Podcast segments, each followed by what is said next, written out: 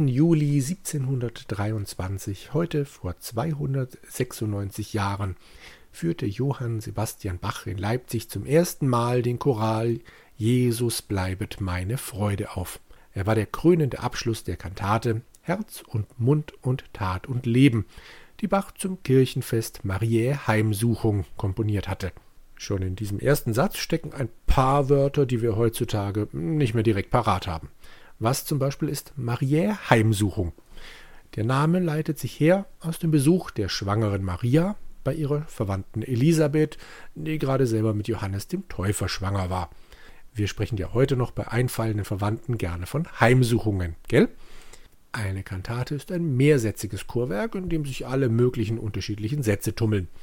Häufig genug sind Kantaten Kirchenwerke, aber Bach hat auch diverse weltlich orientierte Kantaten geschrieben. Hier empfehle ich die Kaffeekantate, in der eine junge Frau nur den Mann heiraten will, der ihr den Genuss von Kaffee gestatten wird. Wer von uns denkt sich morgens nicht, wie sie, ei, wie schmeckt der Kaffee süße. Ein Choral bezeichnet zu Bachs Zeiten ein vierstimmiges Gemeindelied. Soweit so gut.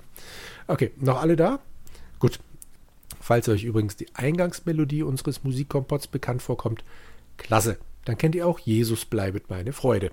So einfach ist das mit der klassischen Bildung. Dass Bach die Kantate in Leipzig aufgeführt hat, ist übrigens kein Zufall. Ab besagtem Jahr 1723 war er dort als Thomaskantor angestellt und hatte sich unter anderem dazu verpflichtet, an allen Sonn- und Feiertagen eine Kantate aufzuführen. Jede einzelne Woche. So eine Kantate dauerte zwischen 20 und 40 Minuten. Sie musste erst komponiert und dann ja auch noch einstudiert werden. Und nebenbei durfte Bach noch Musikunterricht geben. In seinem ersten Jahr in Leipzig muss Bach es tatsächlich geschafft haben, jede Woche so eine Kantate abzuliefern. Dabei hat er auch ein paar ältere Werke wieder in den Schoß der Kirche zurückgeführt. Und von unserer Kantate hier soll es bereits eine sieben Jahre ältere Version gegeben haben, die er in Weimar komponiert hat. Davon gibt es aber leider nur noch den Text. Einige Forscher gehen davon aus, dass Bach in Weimar gar keine Musik dazu geschrieben hat. Aber wie so ein paar andere Sachen in seinem Leben ist auch das ein Geheimnis, das wir wohl nie erfahren werden. So oder so, Jesus bleibet meine Freude war in der ursprünglichen Fassung noch nicht dabei, also in Weimar, und wurde speziell für das Leipziger Publikum geschrieben. Die Kantate wurde von sechs auf zehn Sätze aufgebohrt und ist in ihrer jetzigen Form eine der beliebtesten Kompositionen Bachs. Ich habe vorhin von Geheimnissen gesprochen und da habt ihr aufgehorcht, stimmt's? Also entweder das oder ihr seid eingeschlafen. Ähm, so bekannt Johann Sebastian Bach auch sein mag. Wir wissen fast nichts über ihn. Es gibt ein paar Bilder und ein paar schriftliche Zeugnisse über ihn oder von ihm. Und die sind extrem dürftig. Zum Beispiel hat er sich mit der Johannespassion in Leipzig direkt in die Nesseln gesetzt, weil die Musik den Stadtoberen und zu opernhaft und dem Anlass entsprechend unangemessen gewesen war.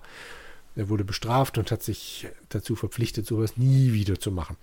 Oder es gibt die schöne Episode, in der Bach sich mit einem Degen gegen seinen Schüler Geiersbach verteidigt hat. Er, also Johann Sebastian Bach, habe ihn, den Geierbach, als Zippelfagottisten beschimpft. Was auch immer das sein mag, es gibt da diverse Deutungen, aber es klingt schon ein bisschen beleidigend. Zippelfagottist. Naja, wie das so ist, wenn man nichts weiß, dann erfindet man halt was. Was heutzutage an Biografien über Bach auf dem Markt ist, speist sich immer aus diesen paar dürftigen schriftlichen Fetzen. Aber Bach hat ja viel geschrieben, er ist alt geworden, er hat viele Kinder bekommen. Man muss ja ein dickes Buch machen und deshalb muss der Autor ja auch was schreiben. Und da empfehle ich doch gleich zwei wunderbare Bücher, die sich mit dieser Problematik beschäftigt haben. Zum einen gab es von Klaus Eidam die Metabiografie, das wahre Leben des Johann Sebastian Bach. Eidam hat da genüsslich gezeigt, welche Biograf von wem abgeschrieben hat und wer dann irgendwelche erfundenen Halbwahrheiten ungeprüft noch ein bisschen weiter aufgebläht hat. Leider ist das Buch schon eine ganze Weile vergriffen, aber wenn ihr es in die Finger bekommt, lesen. Das andere Buch ist von Martin Terhardt und heißt Bach und ich. Da gibt es wie bei der Eidam-Biografie Vergleiche und dazu noch ein paar persönliche Gedanken des Autoren über seinen Lieblingskomponisten. Bach war zumindest so lange sein Lieblingskomponist, bis er dann ein paar Jahre später das Buch Mozart und ich noch hinterhergeschoben hat. Was gibt's denn noch zu sagen? Die Melodie von Jesus bleibet meine Freude ist eine dieser wenigen Melodien, die gleich eine ganze CD mit Coverversionen voll kriegt.